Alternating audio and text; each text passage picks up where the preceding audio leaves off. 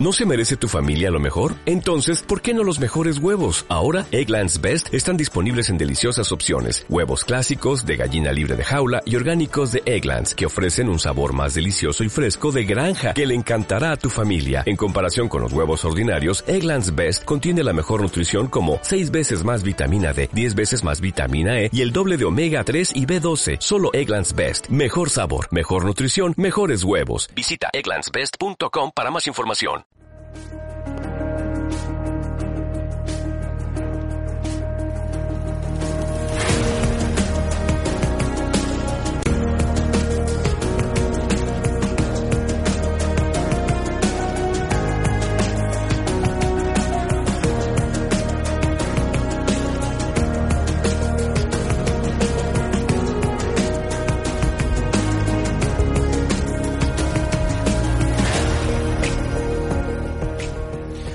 Muy buenos días a todos. De nuevo os damos la bienvenida a Humanos en la Oficina 3.0.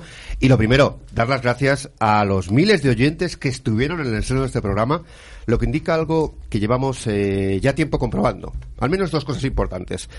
La primera, que los recursos humanos tienen que dejar de ser recursos. Y ese es el objetivo de este programa. Poner a cero el contador de lo que queremos saber para avanzar en una nueva dirección en una nueva dirección en ese día a día donde el trabajo se convierte demasiadas veces en una preocupación y no en una oportunidad. Estemos en el puesto que estemos y tengamos la responsabilidad que tengamos. Humanos en la oficina se hizo para eso, tanto desde un escenario como desde la radio como desde los medios. Tiene vocación de cambiar vidas, de resetear mentes, inspirándolas a decir que otra manera de trabajar, de relacionarnos, de crecer, de crear, no solo es posible, sino que está en nuestras manos más de lo que creemos. Así que en este programa mm, tenemos prohibido, y lo de la palabra prohibir suena demasiado fuerte, pero vamos a decirlo, tenemos vetado decir que las personas son lo más importante en el mundo de la empresa y las personas felices son más productivas, etcétera, etcétera. ¿Por qué? Porque ya lo sabemos todos. Lo que queremos ahora es demostrarlo, inspirando a las personas que nos están escuchando y demostrando lo segundo que hemos comprobado, que la revolución humana ha llegado a la radio y para quedarse. Esto es Humanos en la Oficina 3.0. Bienvenidos.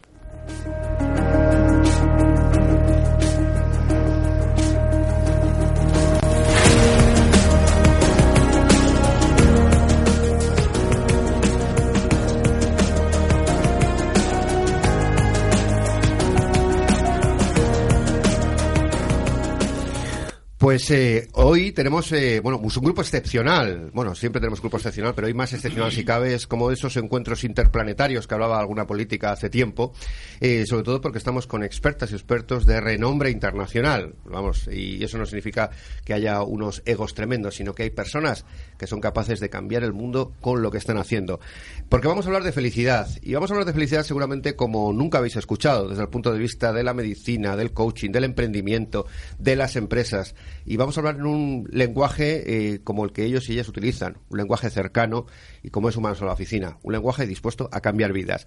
Así que os voy a presentar eh, uno a uno a la maravillosa gente que tenemos aquí, que lo primero voy a hacerlo en un orden de azar a Silvia Escribano, que es eh, líder coacher, speaker nacional internacional e impulsora del bienestar y la felicidad organizacional y es socia de Isabia Consultores. Muy buenos días, Silvia. Muy buenos días, un placer estar aquí. Sí, ¿qué tal estás? ¿Bien, animada? fantásticamente bien. Sí, fenomenal. Muy bien rodeada. Muy bien. Pues muchas gracias, Silvia. Tenemos también eh, a Paloma Fuentes, gerente de felicidad de Mau San Miguel y además japitóloga. Muy buenos días. Buenos días. ¿Qué tal? ¿Eso de japitóloga qué, qué significa? Significa que trabajo para hacer realidad eh, que la felicidad sea algo al alcance de todo el mundo. Fenomenal. Bueno, pues os vas a contar muchas cosas Desde la medicina. Desde la medicina. pues fenomenal. Muchísimas gracias por estar aquí, Paloma. Tenemos aquí a Laura Macías, que es médico y psicoterapeuta en el Hospital Puerta de Hierro y miembro del Grupo de Felicidad Organizacional de la Asociación Española de Medicina del Trabajo. Laura, muy buenos días. Hola, buenos días. ¿Cómo estás? Encantadísima de estar aquí. Sí, Qué bien, animada, con ganas. Muy animada y emocionada. Qué bien, qué bien. Cuánta emoción en esta mesa. Tenemos también con nosotros a Elena Baisauli, doctora en Psicología Clínica, profesora asociada de la Facultad de Psicología de la Universidad de Valencia, mediadora, escritora eh, y además yo voy a añadir una de las 500 speakers más famosas del mundo, más conocidas según la revista Forbes. Muy buenos días. Bueno, buenos días, Miguel Ángel. Encantada y feliz de estar aquí compartiendo con todos vosotros. Qué bueno, qué bueno. ¿Estás animada? ¿Vas a compartir cosas de interés para Hombre, los por oyentes? supuesto. Animadísima, claro que sí. Qué bueno, genial. Bueno, pues también tenemos a Gracia Sánchez, que es la presidenta de Woman Leader y presidenta también de Infinity Group, que está con nosotros. Buenos días, Gracia. Buenos días, Miguel Ángel. Muchas gracias. ¿Qué tal? ¿Cómo estás? ¿Animada? Pues estoy feliz. Sí. claro, para este programa hay que estar feliz. Claro que sí. Y bueno, diréis, eh, ¿todo mujeres? Pues no, también tenemos seres humanos varones aquí y tenemos además, eh, además gente excepcional. Tenemos a Javier Cantera, que es presidente del Grupo BLC, la primera consultora de recursos humanos en España y de la Fundación Personas y Empresas, autor además de más de 20 libros profesionales de psicología y recursos humanos. Increíble. Buenos días, Javier. Humanos días. Buenos días. ¿Qué tal? ¿Cómo estás? Muy bien, muy bien. Estupendo. Además, mucho mejor porque hoy es mi cumpleaños. Con lo ¿Qué cual, podemos decir que más humanos no se puede ser. No diré la, la edad, pero es mi cumpleaños. Fenomenal, fenomenal. Pues luego al final te vamos a cantar el cumpleaños feliz. O sea, ahí cae, seguro. bueno, y también tenemos eh, con nosotros a Íñigo Saidurturi, que es el mago de la comunicación, se le conoce así, speaker, conferenciante internacional, con una reputación impresionante y, y que ha venido, ha está aquí con nosotros. Íñigo, buenos días. Auténticos buenos días a todos. Sí, señor. Muy buenos días. Eso del mago de la comunicación, ¿haces magia con la gente, con las palabras? bueno, yo he sido mago profesional durante un montón de años. De hecho, la empresa a la que soy CEO se llama BeMagic. Ujú. Y eh, la aplicación de la magia en, en recursos humanos, como vosotros le estáis diciendo, pues es un auténtico resultado espectacular. Qué bueno, qué bueno, genial. Pues muchísimas gracias por estar aquí. Un aplauso Muchísimas a gracias. vosotros y sobre todo al compañero. Oye, Al yo quiero dar un aplauso desde ya. Y Claro está. claro. Bueno, yo además iba a pedir también, porque tenemos aquí público, que es lo fantástico de, de humanos, eh, en fin, humanos, llenamos cines y teatros y también estudios chiquititos como este, y tenemos un público maravilloso al que sí voy a pedir un aplauso por el esfuerzo de haber venido hasta aquí. Señora, está, está. Fenomenal, pues, eh, pues comenzamos, vamos a comenzar, tenemos muchas secciones, muchas cosas que comentar, así que lo que voy a hacer es eh, lanzar eh, directamente pues la pregunta que, que nos bueno que tenemos muchas veces en la cabeza lo vamos a hacer lo voy a lanzar así al ruedo y quien se atreva eh, lo responde ¿eh? y luego vamos dirigiendo pero eso de ser feliz eh, alguien sabe lo que es alguien puede dar una definición realmente que, que sea cercana Yo puedo. sí bien pues adelante Elena adelante Vale, para mí la felicidad es estar a gusto con uno mismo.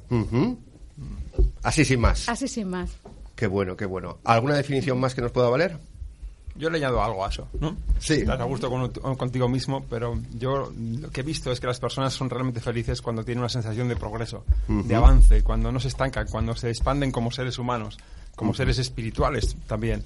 Y es entonces cuando llega esa felicidad y es estar a gusto con uno mismo. Estar a gusto con uno Esa mismo. sensación de progreso interno, ¿no? Fenomenal. Hago esta pregunta porque quería comentar dos noticias, de acuerdo, una antigua de febrero de la ABC y otra de la sexta, que tienen que ver con esto, que tienen que ver con cosas que tienen que ver con la felicidad. En febrero se nos comentaba en ABC que en España se suicidan 10 personas cada día y otras 200 lo intentan. Eh, hablaban sobre el teléfono contra el suicidio que se ponía en marcha eh, por aquel entonces. Y recientemente eh, nos- se nos cuenta desde la sexta que se dan más muertes por suicidio que en accidentes de tráfico, que más de 3.659 personas acabaron con su propia vida en 2016 y que la depresión está detrás del, del suicidio en la mayoría de los casos. ¿eh? Em, esto nos, nos da que pensar.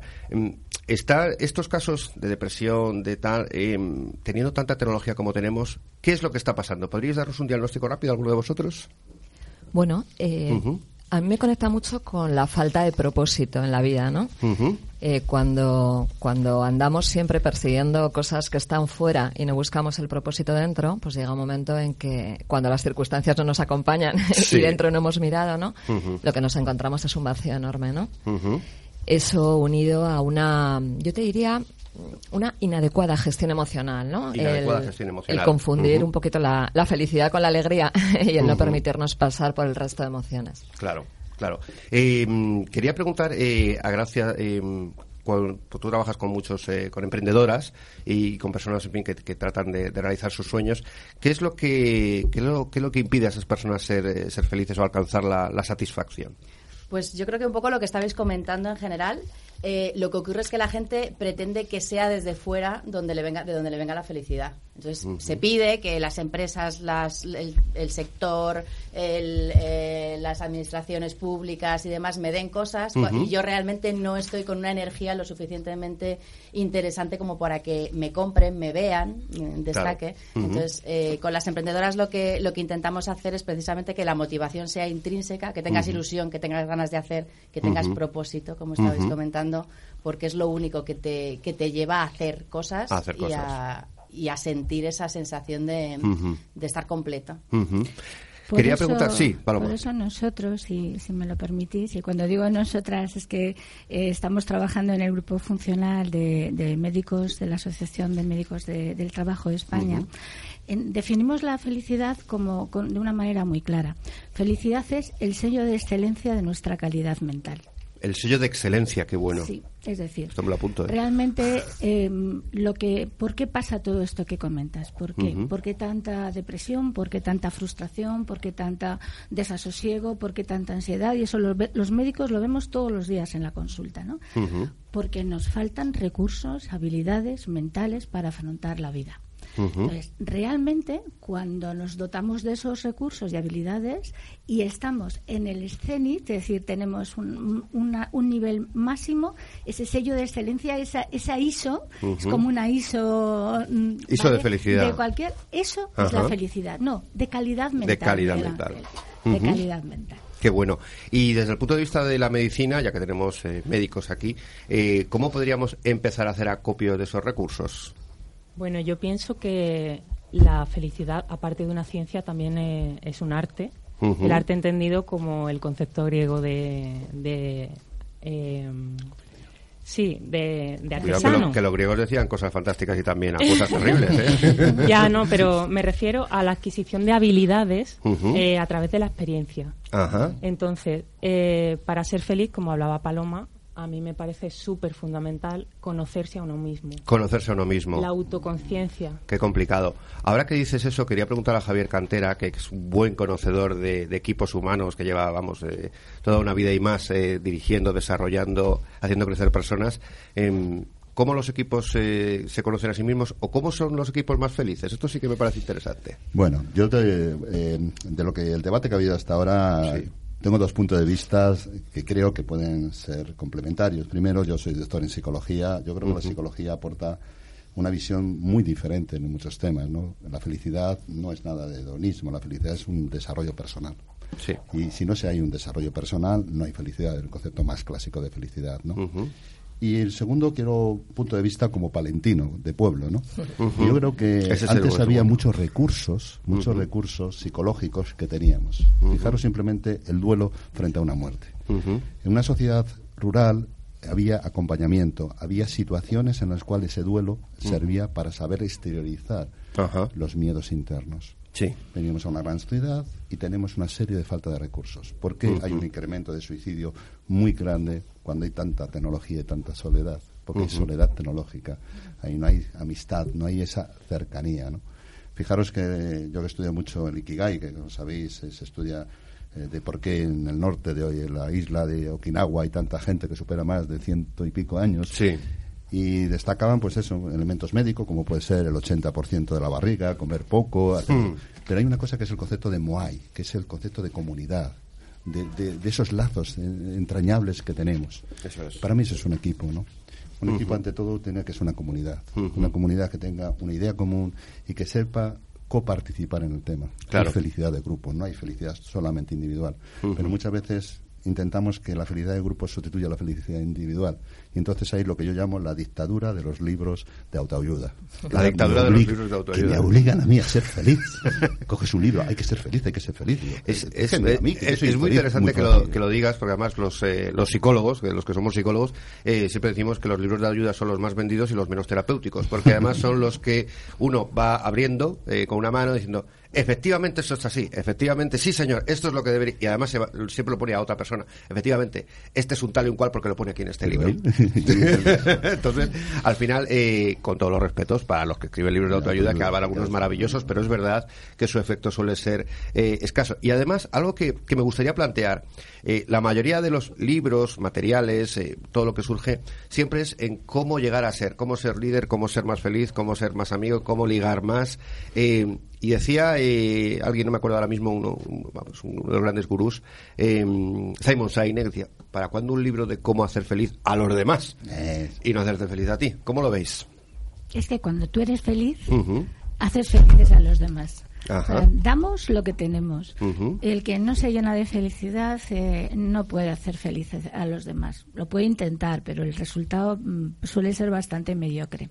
Y hay una cosa que no estoy de acuerdo con, con Javier, y es que yo no creo que uno no creo que uno no pueda ser feliz individualmente. Yo creo que sí. Es decir, con el con el con este em, eh, esta definición que yo te he comentado, con este concepto de calidad mental, lo primero que uno tiene que hacer es eh, llenarse de cosas solo si realmente no somos capaces de afrontar la vida solos, de generarnos habilidades personales, evidentemente luego será muy agradable y será muy productivo tener un equipo humano de trabajo, de familia, de un grupo em, en el que mm, llevar a cabo acciones, es decir, todo, eso que, llevas dentro de felicidad, de, crecimiento, de motivación, ponerlo en marcha pero lo primero es que seamos capaces de generar la felicidad. Yo discrepo, desde un punto de vista Debate rápido que somos muchos. debate rápido que somos muchos. No somos nada sin los demás. Tu autoestima viene por la apreciación de los demás tú no haces un construcción, una construcción de personalidad.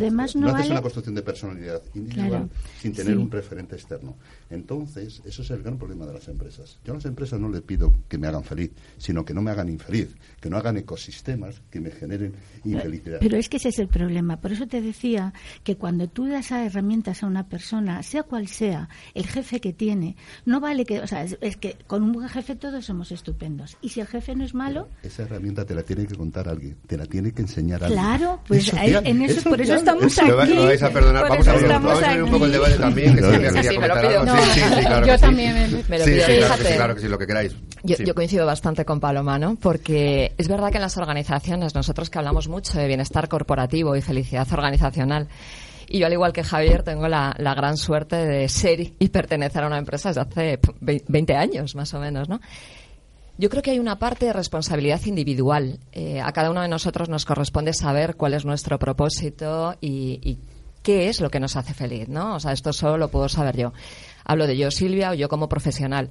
Y luego mi organización debería escuchar eh, todos esos para qué es y poder poner a mi disposición y a disposición de los trabajadores, bueno, pues todas esas herramientas o recursos que hagan que mi felicidad y la felicidad organizacional al final acaben encontrándose, ¿no? Vamos a con, con Gracia, que quería comentarnos. No, yo quería comentar, realmente creo que los dos tenéis toda la razón. Es decir, eh, por un lado, ¿cuánta gente conocéis que son imbatibles en, felicidad? Están siempre alegres, llegan, se van encontrando con cosas y hay gente que no les puedes tirar abajo. Esa gente tiene su cerebro lleno de hormonas que están funcionando y que no les puedes tirar abajo. Cuando tenemos que aprender a ser felices y a estar alegres y a tener propósitos y demás, es cuando hay que trabajar un poquito más. Entonces, por un lado, de dentro nos tiene que salir y tenemos que trabajar para que no te tiren abajo en el día, porque muchas veces tú te levantas feliz, contento, voy a hacer cosas, te vas a tres reuniones, a la tercera caíste. Elena quería comentar y luego Íñigo y pasamos a la llamada. Sí, no, yo, yo quería decir que también estoy de acuerdo con Paloma. Yo creo que la clave viene de uno mismo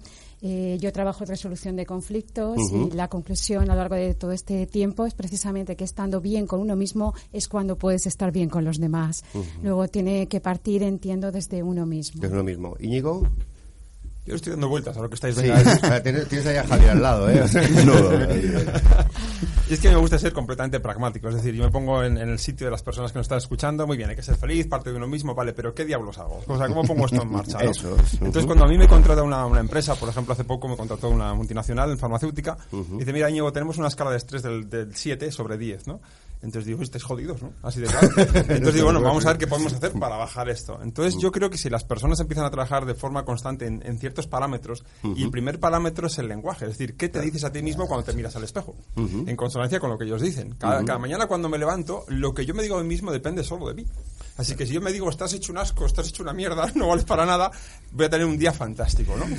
claro que sí, claro que sí. Pues vamos a pasar a la llamada en directo, ¿de acuerdo? Que donde tenemos, si, que además, perdonad, que además que no he presentado a Javier Lillo, que está en la cabina de conexión, el ínclito, el maravilloso, el nunca bien ponderado Javier Lillo. Muy buenos días, Miguel Ángel. Muy buenos días. vale, pues tenemos eh, conexión con Manu Romero, que es el CEO de, fundador del Departamento de Felicidad. Manu, buenos días. Hola, buenos días, ¿qué tal? Hola, buenos días, Manu, ¿cómo estás? Pues muy bien, muy bien. Y vosotros ya os veo también genial. Bueno, bueno, escucha, estás escuchando. Un largo debate. Eh, sí, con un largo debate, desde luego. Eh, Manu, cuéntanos, eh, ¿has estado escuchando el debate, más o menos? Sí, y la verdad es que, coincido en, muchas de las afirmaciones que, estabais dando. Que coincides, ajá.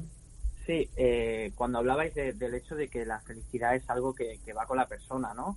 Eh, sí que es verdad que se habla mucho de que, y lo habéis dicho aquí, ¿no? De que son las empresas o las organizaciones públicas que nos tienen que, facilitar la felicidad, cuando realmente es algo que, corresponde a nosotros, ¿no? Es nuestra responsabilidad. Sí que es verdad que, nosotros, por ejemplo, que trabajamos con empresas, eh, hay una serie de factores, ¿no? Que, te permiten eh, crear un entorno de, felicidad, ¿no? Entonces las empresas lo que pueden hacer es crear el entorno, crear las condiciones y momentos de felicidad compartida, ¿no? Donde los propios empleados puedan, puedan ser felices.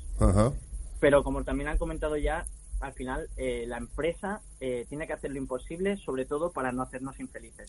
Para no hacernos infelices, sí. Lo, lo, que hablamos en el primer programa, lo comentaba Javier ahora, al final quizás el listón es un poco bajo. El mejor jefe es el que no me desmotiva, ¿no? quizás llegamos eh, a, un listón que tendríamos que superar. Eh, eh, Manu, tú que además, bueno, Manu Romero fue ponente de la edición 1 de Humanos en la Oficina, con lo cual ya le quiero como un hijo por haber apostado por la, primera edición. ¿La felicidad entonces tiene que ser una estrategia o va a ser más una moda de que llevamos hablando unos años? Pues fíjate, se habla mucho de, que es algo temporal, ¿no? Una moda. Algo temporal. Siempre cuando se aplican nuevos conceptos, se habla de las modas. Yo puedo decir que probablemente pueda ser una tendencia, ¿no? El proceso de transformación digital de, las empresas, mm. eh, cuando se está hablando mucho de, tecnología, eh, las empresas están dando cuenta que una transformación digital no viene simplemente aplicando tecnología, ¿no? Que, va más de, una transformación cultural, de, cambiar la mentalidad de las personas, de, cambiar la cultura de la empresa. Fenomenal. hay un eh, concepto muy claro. acabo, nosotros nos gusta decir que la felicidad en trabajo no es una moda, sino que es una realidad si existe estrategia, si creamos las condiciones. Si es una, o sea, que la felicidad es una realidad si existe una estrategia, que se creen condiciones, ¿no? En el trabajo. Eso es. Fenomenal. Manu, no tenemos tiempo para, para mucho más. Eh, ¿Dónde te podemos encontrar, Manu? Si alguien quiere conocer qué hace Manu Romero, ¿dónde te puede encontrar? Pues mira, eh, tenemos el blog donde compartimos todas nuestras experiencias, que es felicidadeneltrabajo.es, y luego tenemos la web de empresa que es departamentodefelicidad.com. Fenomenal. compartimos todo. Fenomenal, fenomenal. Pues muchísimas gracias, Manu. ¿eh? Un pues un saludo a todos. Gracias, gracias. Encantado.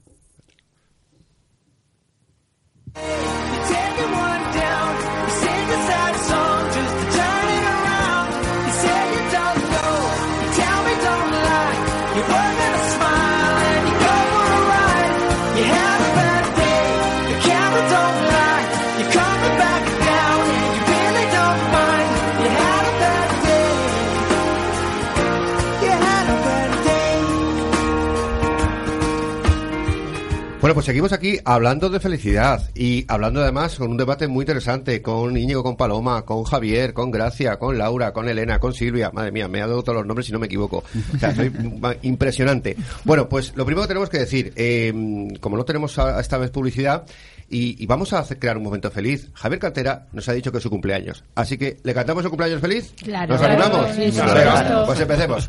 cumpleaños feliz.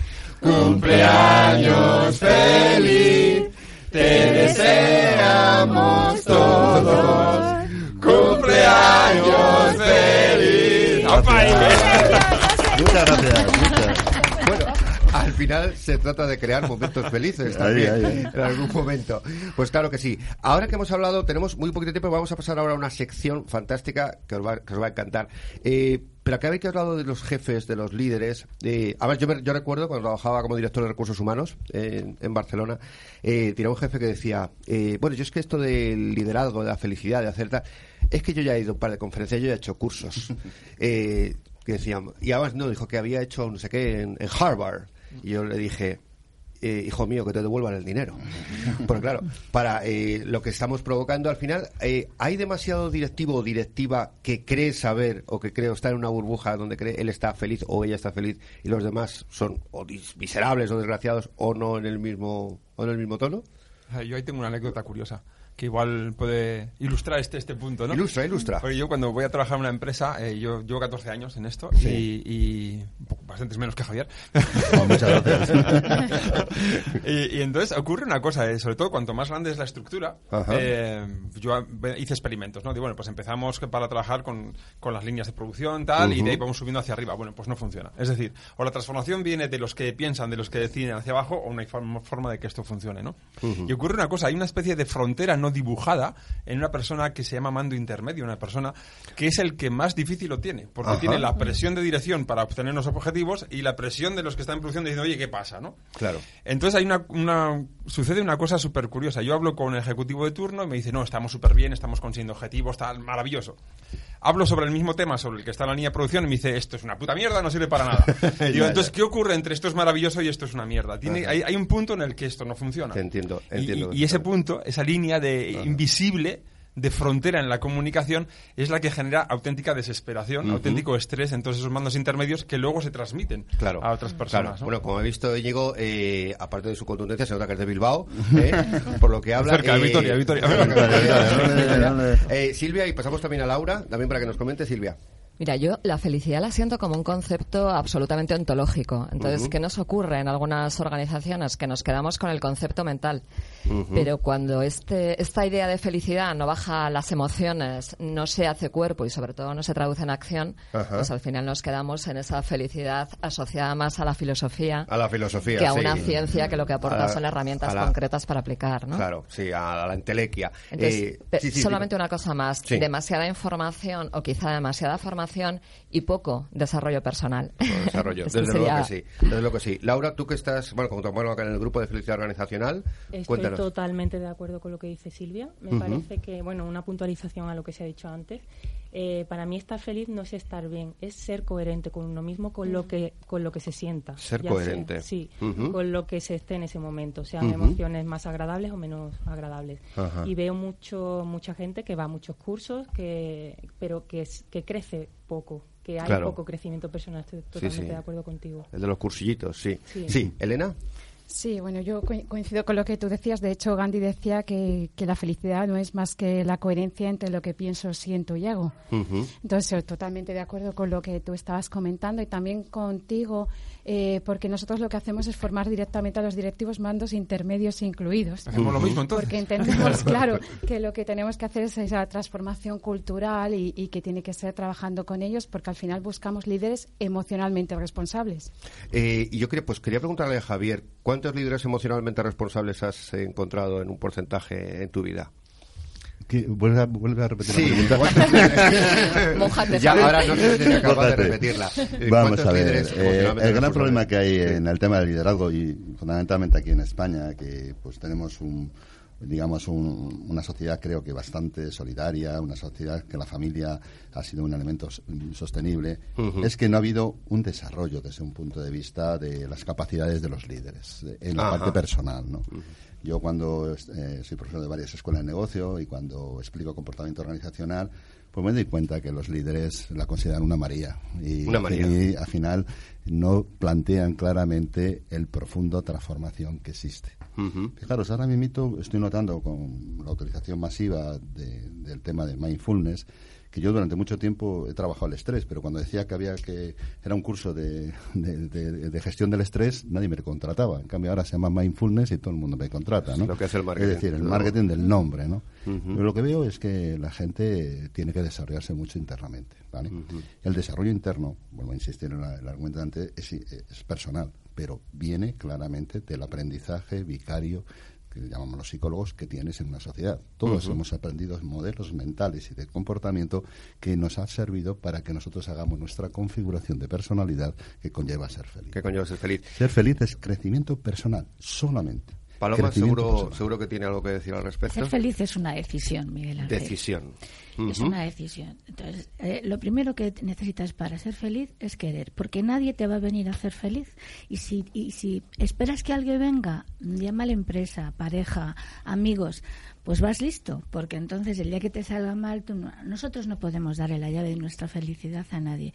Por eso es importante tener en cuenta que mm, que ser feliz no es lo mismo que estar triste, se puede ser feliz y estar triste, eh, no tiene por qué estar alegre. Le tenemos que empezar a quitar esa parte de frivolidad que todos sentimos cuando escuchamos la palabra felicidad. Y en mi caso, cuando decía, gerente, ¿de qué? De felicidad, ¡wow! ¡Qué suerte!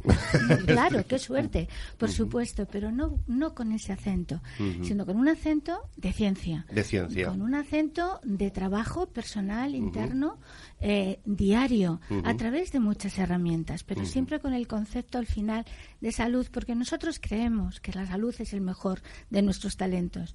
Y es la pura verdad. No hay absolutamente nada en nuestra vida de calidad que no pase por una buena salud, entendiendo salud capacidad de adaptarnos a lo que la vida nos trae.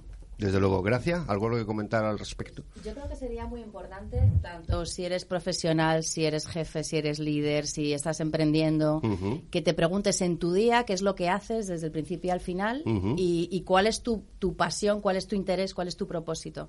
En muchas ocasiones, eh, cuando vamos a, eventos, hacemos cursos y demás, la gente hay una serie de cosas que nos dice, no puedo, es que no puedo, eh, es que lo llevo muy mal, es que no me dejan y siempre viene desde fuera. Pero también eh, lo que estáis comentando, cuando estamos intentando cambiar, cuando vamos a un sitio y nos encontramos con que la organización no nos acompaña, eh, el desarrollo es mucho más difícil. Entonces hay que intentar unir la parte interna con la parte, externa, para poder desarrollarnos como personas en el, día a pues, día. hablando de organización, abrimos una pequeña sección que nos hemos inventado, porque en Humanos en la Oficina eh, lo hacemos todo con cierto sentido del humor, o por lo menos pretendemos que si decimos alguna chorrada, que a la gente le divierta. Y en esta ocasión eh, hemos inaugurado una sección que se llama, y ahora entrará la sintonía, las frases más idiotas que dicen los humanos en la oficina.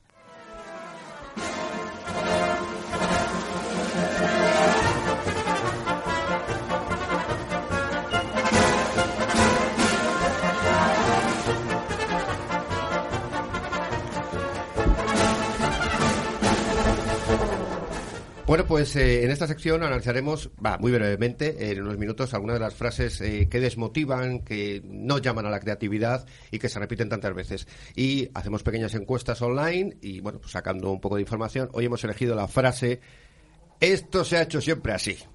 ¿Vale? Eh, ¿Qué opináis? ¿Habéis oído esta frase alguna vez? Sí, qué horror. Muy bien, ¿qué opináis de esta frase? ¿Qué es, ¿Qué es lo que pasa cuando alguien dice, es que esto siempre se ha hecho así? Que no se puede cambiar nada. No se puede cambiar absolutamente nada. ¿Qué deberíamos hacer? ¿Cómo deberíamos contrarrestar este tipo de frases? Sí, sí, sí. No, que da miedo eh, salir de la zona de confort. Que siempre estamos eh, en la misma zona y da un poco de vértigo salir de ahí. Las cosas de diferente Seguridad. Efectivamente, un miedo disfrazado de pragmatismo, ¿no? Y que a veces esa zona de confort en realidad es una zona de disconfort, pero no sales de ella porque te da pereza o te da miedo, ¿no? Entonces más de disconfort que de confort en algunas ocasiones, ¿no? Sí, Desde hay una, una, frase que se asigna a Einstein, pero bueno, después de investigarlo no es de él, no sé de quién es. es la que dice que, bueno, si quieres conseguir resultados distintos, no puedes seguir haciendo lo mismo, ¿no? Entonces, si una empresa quiere evolucionar, si queremos ser más felices, si queremos obtener lo que sea, no podemos hacer lo mismo de siempre, porque obtendremos resultados de siempre. Por lo tanto, esa frase efectivamente es estúpida. Es estúpida, desde luego. Desde luego. Haremos muchas más. ¿Alguna opinión más sobre esa frase? Yo la he dicho alguna vez, ¿eh? O sea, yo confieso que lo he dicho. Esto siempre se ha hecho así pero reconozco que lo dije por mm, hijo mío, no, no me des la coña ahora con esto. Es como que... Y lo reconozco. Eso cada vez lo escucho menos. ¿eh? ¿Lo escuchas menos? Sí. Eso es buena Yo señal. creo que... La digitalización ha hecho sí. mucho. Sí. Hay cosas malas que ha hecho la digitalización. Una cosa buena es que la gente acepta que el cambio es básico. Y yo lo estoy notando. Es decir, Sí. hay que destacar lo bueno y lo malo que tiene la digitalización, igual que las redes sociales, tiene un aspecto positivo y un aspecto negativo. Pero una de las cosas es que yo veo que cada vez menos en las organizaciones dicen esto, porque saben que se está inadecuando. Sin embargo, fíjate, eh, un buen amigo, además que conoces, Francisco Vázquez, presidente de Smart Group, que estuvo aquí en el, Mm. En el, en el primer, eh, Chiqui, Paco, chiqui, chiqui. eh, Chiqui, nos dijo eh, en el primer programa que la transformación digital en alguna ocasión está yendo demasiado rápido. Eso sí. No, está yendo más rápido en algunas circunstancias porque se está olvidando de la parte humana. Yo me he propuesto, he hecho un hashtag que lo llamo eh, humanizar la digitalización. Creo que es importante que nosotros, lo que nos dedicamos a los temas humanos, pensemos digitalmente cómo humanizarlo. Porque claramente hay cosas muy, muy- digamos que me llama mucho la superficialidad de los conocimientos que dice tanto La Nicolás Carr. superficialidad, sí. Es un tema que a mí me preocupa muchísimo. Me preocupa muchísimo también la superficialidad de las relaciones. ¿no? Cuando dice tengo tantos amigos, dice no tienes amigos. ¿no? Eh, el sustituir claramente lo virtual por lo presencial, el no combinar ambas dos cosas. ¿no? Y, por ejemplo, hay un tema que a mí me, apasiona, que es la forma de aprendizaje, ¿no? Yo, ah, tengo críos de todas las edades. eh, tengo- he tenido críos a los 20, a los 30, a los 40 y a los 50, con lo cual os mía. imaginar que mi Madre crío, el más pequeño, que tiene ahora 5 o 6 años, pues siempre me dice lo mismo, ¿no? Me, me- me dice que él no sabe cómo funciona un mando. Le dice, ¿pero para qué existe el mando en la televisión? Claro, eh, él piensa que dando a la pantalla ya se tendría que mover la televisión. Claro, está configurado, cableado mentalmente de una forma diferente a como estábamos nosotros. Ahora que hablas de, de niños, de acuerdo, vamos a pasar eh, a, la- a algo que es muy interesante, que es eh, los testimonios que hemos ido recogiendo, mal en la calle, son tres o cuatro testimonios, nos fuimos a Sol con un micrófono y lo primero la gente decía, ¿quién es este pollo que está aquí? Haciendo preguntas y nada. Cogimos cuatro testimonios, además tuvimos la, gran ayuda de, Jimena Espinosa, eh, que estuvo colaborando con nosotros, Miss Perú 2014, junto con la maravillosa Betina Fajardo, eh, Rotondo, que también estuvo con nosotros y a la que saludamos desde aquí, que no ha podido estar hoy. Eh, e hicimos unas cuantas preguntas a unos señores mayores, a unas chicas jóvenes y a una niña pequeña sobre qué es lo que les hacía felices. Es muy breve, vamos a escucharlo.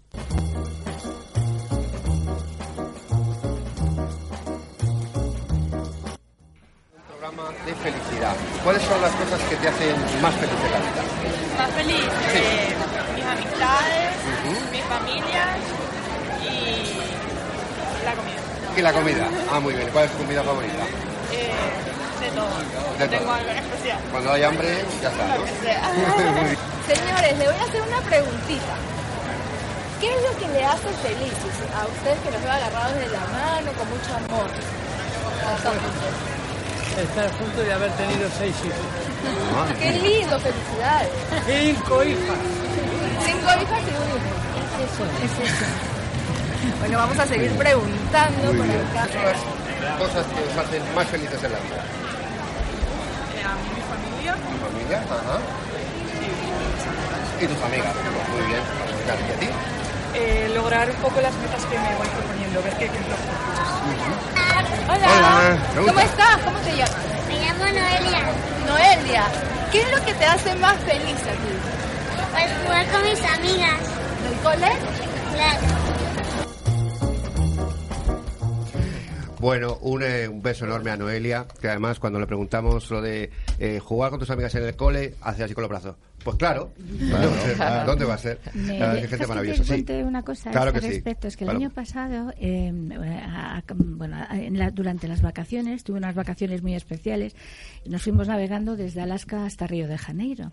Atravesamos un montón de países y entonces se me ocurrió hacer una encuesta. eh, pues enco- encuestamos a dos mil y pico personas, no recuerdo, más de dos mil personas, de treinta y tantas nacionalidades. Y solamente había tres preguntas, que era, dime una palabra que defina para ti la felicidad, dime una palabra que, mm, que, sea lo que tú necesitarías para ser más feliz y di una palabra de lo que te tendrías que desprender para ser más feliz. Y os hago Ujú. un resumen muy rápido. Más del 80% de las personas que encuestamos, insisto, de muchas nacionalidades, ¿eh? tanto en el barco como fuera, en, en- en- en tierra, mm, hablaban de tranquilidad. Tranquilidad. Como felicidad. Tranquilidad, calma, relax, armonía. Esa era la palabra reina. Y la segunda, amor. Eh, esa fue la segunda. ¿Qué era lo que necesitaban más? Prácticamente todos personas. Personas. Es decir, personas, amigos, eh, prácticamente todo.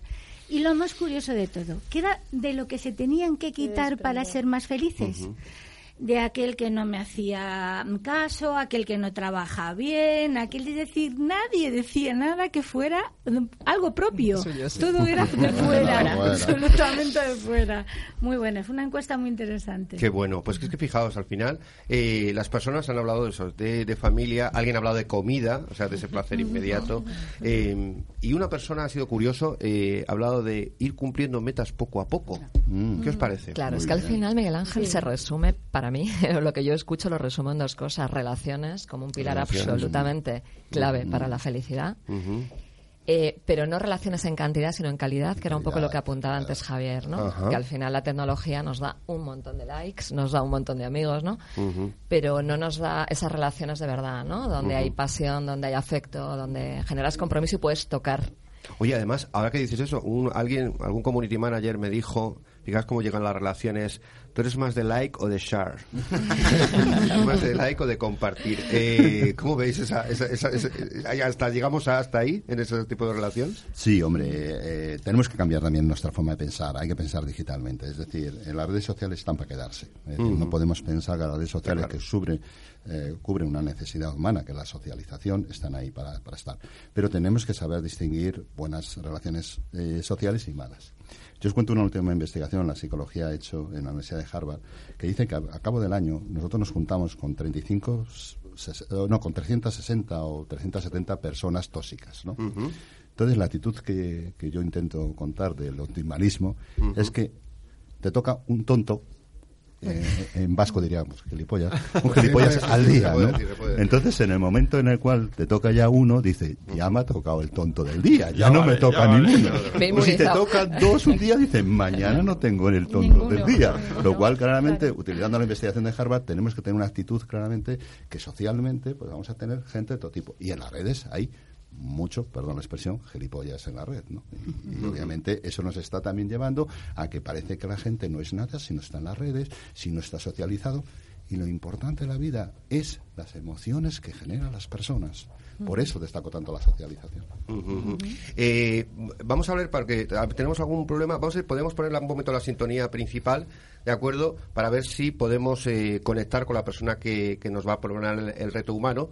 ¿De acuerdo? Ponemos un minuto la, sintonía y vamos repasando todo lo que hemos oído, que hemos oído un montón de cosas, un montón de anécdotas, eh, que estamos, está siendo súper jugoso. Así que un minutito y regresamos en Humanos en la Oficina 3.0, en la radio que engancha, en Click Radio Televisión.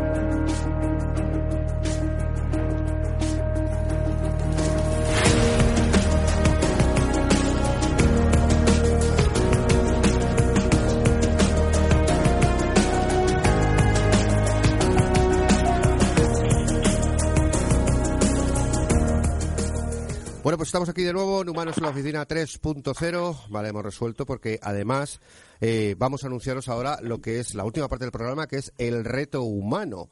El reto humano no es algo, en fin, que tengáis que hacer eh, de manera estrambótica, ni hay que cocinar algo aquí rápidamente, ni hacer el pino, sino es un experto o experta que nos va a proponer un reto, una pregunta que tenemos que eh, responder.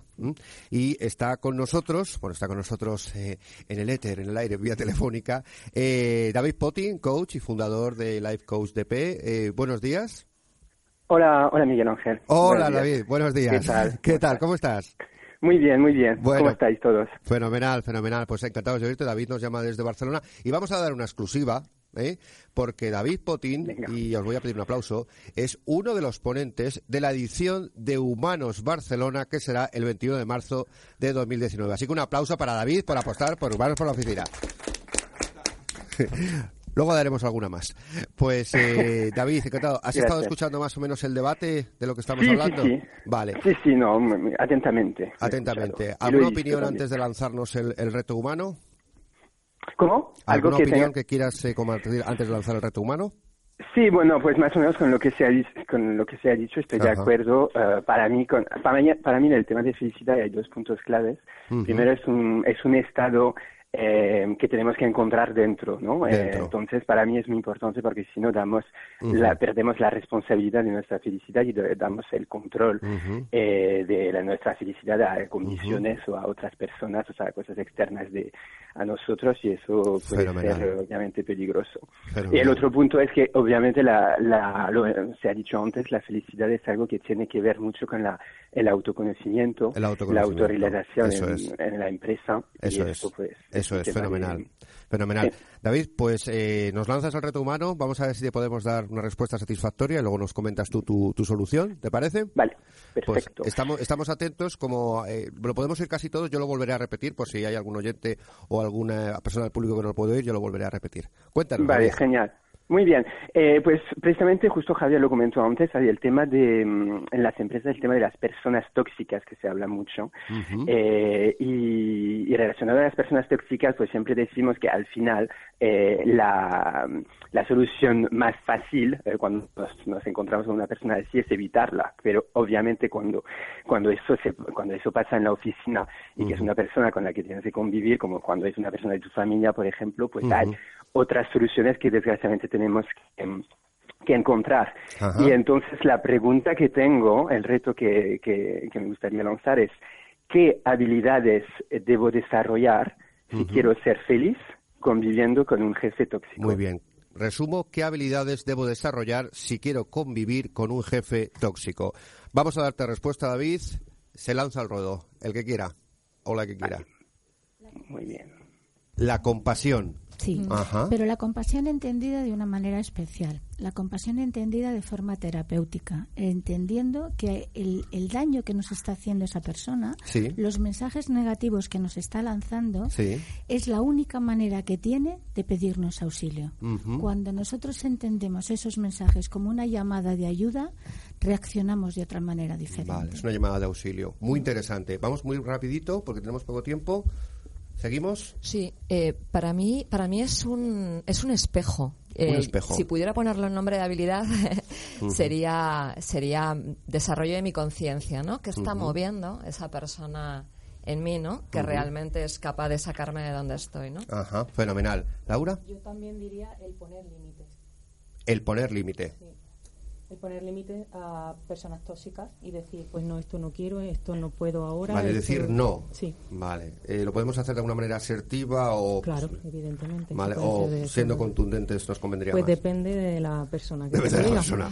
Vale, vale. ¿Alguien más? Yo creo Sí, que la capacidad también de tener esa escucha siempre activa, ¿no? De, de empatizar de alguna manera, de ponerte en el lugar de la otra persona, de por qué dice lo que dice y actúa como Claro, actúa.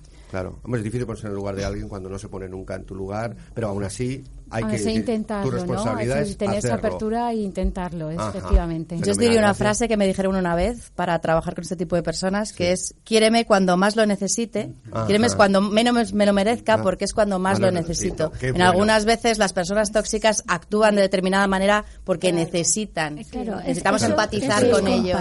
eso es generar compasión. compasión y pensar Claro. no en mí, sino qué le pasa a esta persona, por qué me trata es. así. Primero, Eso que es. no me afecte. Eso Y es. segundo, intentar llegar a un entendimiento. Eso es, eso es, fenomenal.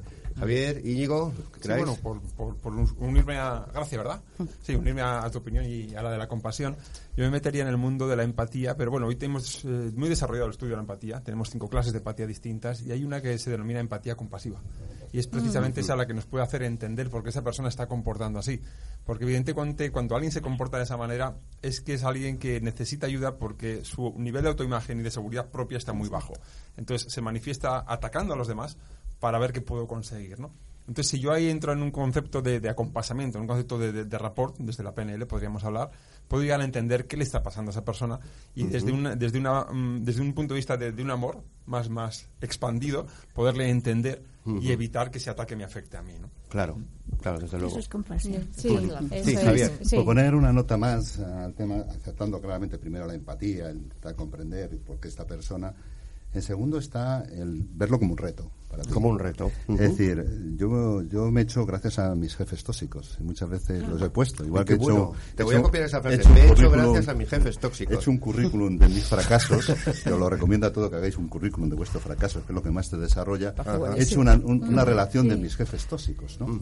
Entonces, como reto, pero fíjate, en doble medida, no por intentar que- quererles cambiar, que siempre intentas quererles cambiar, intentar comprender, sino de analizar cómo creces tú interiormente en una situación tan sumamente horrible. Yo tenía un jefe que solamente me veía cuando iba a mear, porque estaba mi, mi sitio al lado de, de- del servicio. Y me decía, no, es que te veo todos los días. Digo, sí, a mear, ¿no? Pero es verdad que obviamente eh, tuve la oportunidad de poder Sí, sí, aprender momento, de él, momento. que claramente podías aprovechar una situación como era esa para decir que estabas haciendo algo, ¿no? Pero es, es verdad que es muy importante aprender de tus jefes tóxicos, porque eso es Ujú. lo que te da fuerza para ser feliz, para ser resiliente, porque claramente lo que no puedes hacer es no aprender, porque si no, los jefes tóxicos sí que ganan la batalla. Efectivamente. Formas, Solo quiero Eh, decir una sí, cosa más, sí, tenemos a David en el a, mí, sí. a mí me da un poco de, de- de miedo cuando escucho algo de esto, ¿no? Porque entramos en el concepto del Salvador, ¿no? El Salvador, el Mesías Que- del que- liderazgo, sí. Que habla más de, de ego que de yo. Eso es, eso es. Pues sí, sí, hay que tenerlo en cuenta, desde luego. Eh, David, seguimos con David. David, ¿estás Sí, ahí? aquí estoy. Estás Sí, sí. muy bien. ¿Satisfecho con la respuesta? ¿Nos puedes dar tu propia respuesta? Muy satisfecho. Sí, yo creo también que la, bueno, la empatía es el primer paso porque eso nos permite pues ponernos en, bueno, en la piel, en los zapatos del, de la persona tóxica. Eh, no es fácil porque siempre digo que para ponerse en los zapatos del, de la otra persona primero tenemos que quitarnos los nuestros. Y pero esto te va a permitir pues entrar en una comunicación que es una comunicación no violenta, ¿vale? Porque eh, entender por qué esta persona está actuando así, por qué está actuándome de manera agresiva, eso me va a permitir eh, entenderle mejor y luego detrás de esto también eh, afirmar mis, mis necesidades con asertividad. ¿vale? Fenomenal. También creo que es importante también a veces solo romper el patrón tóxico. Quiero decir que a veces solo, y eso viene también de la empatía, cuando yo le doy a esta persona la- lo que necesita o cuando le Ujú. doy solamente un cumplido o cuando le estoy felicitando sobre algo, cuando estoy empezando a ver cosas buenas de esta persona, es cuando se rompe el patrón y muchas veces las personas tóxicas pues paran eh, en algún momento eh, Claro. Esta actitud. Claro, te entiendo. Eh, David, eh, te agradecemos muchísimo porque vamos ya casi fuera de tiempo, así que eh, muchísimas gracias, de verdad, eh, y nos vemos, eh, bueno, muy pronto, el 18 de octubre, aquí en Madrid. Muy bien, vale, muchas gracias. Gracias. David, gracias. Hasta pronto. Hasta pronto, muchas gracias, David. Ah, perdón, David, un momentito, no sé si he cortado. Bueno, eh, podéis escuchar a. Se he cortado con David. Eh, que podéis encontrar a David Potin en LinkedIn, ¿de acuerdo? Vamos, que tiene una, una página web fantástica eh, a la cual podéis ver todo lo que hace. Em, sí quería deciros, comentaros a todos los oyentes, ya estamos terminando, ahora vamos a tener simplemente un minutito cada uno, ¿de acuerdo? Para eh, un pequeño resumen y además dónde la audiencia os puede encontrar. ¿Vale? Para que se pongan en contacto con vosotros. Primero deciros eh, que la mayoría de las personas que están aquí, bueno, todas las personas que están aquí, va a estar el 18 de octubre, si no, se van a hacer la agenda en el Teatro Luchana, ¿de acuerdo? A partir de las 6, 6 y cuarto más o menos, en el gran espectáculo Humanos en la Oficina, edición 2. Eh, un gran evento en formato show que además está batiendo récords. Hoy hemos salido eh, en prensa, nos vamos a radio además, y estará también la gran familia de Click Radio Televisión, con más de casi 300 personas, 300 directivos, directivas, comunicadores, ponentes, speakers, coaches, personas interesadas en el desarrollo de personas en un lenguaje diferente. Y vamos a hacer un espectáculo brutal. Y si queréis ver eh, a las personas que, bueno, muchas de las que están pasando por estos, por estos micros y además con, con los periodistas, pues ahí tenéis en humanosenlaoficina.es eh, podéis adquirir las entradas que ya están eh, casi agotándose. Y segundo, eh, aparte de todo eso, eh, damos una exclusiva. Íñigo. Venga. ¿Sí? ¿Quieres dar tú? No, no, tú, tú. No, no, venga, anímate. Es el jefe de la casa, tío. No, no, no, yo sé que va, que va. ya. Yo soy, a eso me lo decía Fernando Iglesias de Malavi, que estará aquí, y dice, yo soy un poco pegamento, pero los jefes son los demás. Los jefes son los demás. Pues, eh, bueno, anunciamos que Íñigo, Said Urturi, será uno de los ponentes de la edición 3 de Humanos Barcelona, ¿de acuerdo? Uno de los ponentes patrocinadores, eh, y que, bueno, pues que vamos a trabajar cuatro meses eh, maravillosos. Ya te contarán todos los ponentes de la edición 2 todo lo que estamos haciendo, que además... eh, Los de la 1 no, ¿eh? los de la 1 no, los de la 1 no. También, también, también. También, también, también. Es que 1 fue más experimento. Eh, de hecho, además... eh, Laboratorio. de laboratorio. Además, nos vamos de, de retiro mucho este fin de semana, nos vamos a organizar. Y además, Click Radio eh, va a tener pues, pues eh, reportaje gráfico de todo lo que vamos a hacer allí. Y por último, también comentaros eh, que vamos a tener un próximo programa brutal, pero antes de eso, vamos a dejar que cada una de las personas que están aquí, bueno, pues den su pequeño resumen y dónde se los puede encontrar. Empezamos, voy a empezar así por la mesa, por Silvia Escribano. Bueno, para mí el, el resumen es que mm, yo diría que ser feliz es lo que da sentido a nuestra vida, ¿no? Eh, con esta amplitud de, de lo que entendemos por felicidad, ¿no? Claro. Como, como conexión interna. Tiene mucho que ver para mí también con, con la gestión de la mente, ¿no? Eh, y convertirla en una aliada. Y mm, bueno, ¿Dónde- a mí me podéis encontrar en Isavia, en Isavia. isavia.com, Ujú. en las redes sociales, que además soy muy activa. Sí, sí, sí. como si Doy fe, doy fe. donde os cuento un montón de cosas, incluso un programa que empezamos ya, que es el Chief Happiness Officer a finales de este mes. Fenomenal. Pues muchísimas gracias, Silvia, por estar aquí. Elena Baisauli.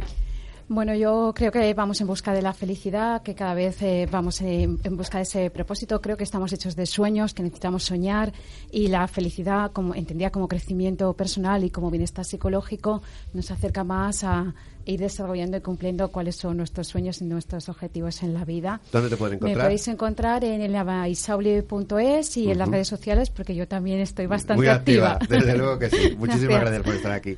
Laura Bueno, Macías. pues para mí eh, puntualizar que todo este camino de felicidad también se puede convertir a veces en una insatisfacción y que vivamos aquí y ahora con lo que Ujú.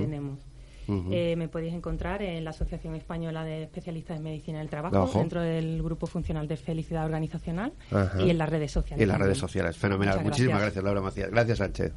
Pues a mí me podéis encontrar en las redes sociales o en womanleader.org. Ujú. Y me gustaría decir que en realidad la felicidad está en nosotros, vivimos muy poco tiempo y merece la pena vivirlo bien. Y os voy a dejar una cosa que he aprendido esta semana, que es una frasecita que me sirve para di- lidiar Sí. con gente tóxica, que creo que es de Buda, pero igual lo veo como la de este, no, no es, eh, que es quien te enfada, te domina. En el momento en que alguien te bueno, puede hacer el trigger de, de enfadarte, te está dominando. Con lo cual hay que intentar parar y Qué ser bueno, felices. Qué bueno. Mil gracias, gracias, Sánchez. Paloma Fuentes. Bueno, eh, eh, yo creo que es importante distinguir lo que es bienestar de lo que es felicidad. El bienestar trabaja desde fuera, la felicidad trabaja desde dentro. Es un estado mental de máxima calidad que podemos entrenar porque el cerebro se puede entrenar. Eh, y nos pueden entre- y nos pueden- me pueden encontrar, bueno, en las redes, por supuesto, en la página sumafelicidad.es, pero una exclusiva. Acabamos de crear la Asociación Española de Felicidad ¿Qué Organizacional. me dices? Se Sí, ha creado la. Asociación Española de Sí, Felicidad señor. Organizacional. Se ha creado por primera vez y además entendiendo que una organización es un grupo de personas con un mismo objetivo. No hablamos solo de trabajo, hablamos de organizaciones educativas, sanitarias, sociales, políticas, de todo tipo. E invitamos a todos, si os vamos a dar un correo, si nos importa, porque la asociación se llama Conciencia y Compasión. Entonces, que me parece una. Que, además, fíjate que es un concepto es, de qué trabajamos, de la conciencia y la compasión, y desde dónde. desde la ciencia y desde la pasión. Conciencia y compasión. Qué maravilla, qué maravilla. Estáis aquí en Click Radio Televisión, ¿eh? te lo garantizo. Muchas gracias, muchas gracias. estáis todos invitados a la asociación. muchas gracias. Don Javier Cantera. Bueno, yo soy feliz y no sé por qué. vamos a poder analizarlo mucho, pero yo creo que la felicidad es un crecimiento personal que se desarrolla en un momento dado y yo creo mucho en que la felicidad, eh, como toda la vida, eh, es una interacción entre un entorno y, una persona y la persona interioriza y, crece y es feliz y el entorno está ahí influyéndonos para lo positivo y para lo negativo. Muy bien. ¿Dónde cuanto, pues, pues por ahí, tomando una caña, tomando... Soy el cantera, punto. El cantera, fenomenal. Muchísimas gracias, Javier. Don Íñigo. Pues eso, al ser Íñigo Sáenz Urturi tengo un problema con la ñ y Google, no se llevan bien todavía. Entonces me podéis encontrar con mi nombre, pero con N de Navarra, es decir, íñigosaenzurturi.com íñigosaenzurturi.com y bueno, pues sobre todo en LinkedIn, que es la red que más, que más usamos y, demás. Y bueno, pues ahí. y, por ahí estoy. y en resumen de todo este tema, pues para mí felicidad yo lo equiparo a plenitud, es decir, sentirte pleno en todos los aspectos y esa sensación que de ir avanzando en la vida, de ir progresando conforme a lo que tú crees que es la vida. Qué fenomenal, qué fenomenal. Hemos visto grandísimos conceptos que no se habían visto nunca juntos en la radio, en el mismo espacio, en el mismo tiempo, lo del famoso interplanetario, porque hemos hablado de, de compasión terapéutica, hemos hablado de que antes de ponerse los zapatos de uno, habría que ponerse los de, los de los de otro, ¿no? Hablamos de que quien nos enfada nos domina, hablamos de que la tranquilidad, la calma y el amor pueden ser definitivos. Hemos hablado de que la empatía tiene diversas clases y también se puede conseguir. Hemos hablado de que a lo mejor hay que hacer una relación de jefes tóxicos y elaborar tus fracasos para, para saber dónde llegar. Hemos hablado de un montón de cosas que estoy seguro que miles de oyentes ahora mismo están pensando en su cabeza. Esto me gustaría pensarlo un poco más. Esto ha sido Humanos en la Oficina 3.0 en la semana que viene vamos a hablar de un tema, un tema que seguramente os gustará. Eh, ¿Os acordáis de los jóvenes, aunque sobradamente preparados? Mm. Los HASP. Pues hablaremos de ellos, hablaremos qué fue de los HASP. Y trataremos aquí a uno de los HASP, cómo fue el talento de ayer, el talento de hoy, cómo se mide el talento de ayer y de hoy, y, bueno, qué fue de esa persona que decía, la cita no es de Kant, es de Séneca. ¿Vale? En ese famoso anuncio. Pues nada más, eh, estamos en Click Radio Televisión, en humansolaoficina.es y que estáis aquí en vuestro programa, en la radio que engancha. Muchas gracias. Gracias a ti. ¿Te preocupas por tu familia? Entonces, ¿por qué darles solo huevos ordinarios cuando pueden disfrutar de lo mejor? Eggland's Best, los únicos huevos con ese delicioso sabor fresco de granja, además de la mejor nutrición, como 6 veces más vitamina D, 10 veces más vitamina E y 25% menos de grasa saturada que los huevos regulares, además de muchos otros nutrientes importantes. Así que, dales los mejores huevos. Eggland's Best, mejor sabor, mejor nutrición, mejores huevos.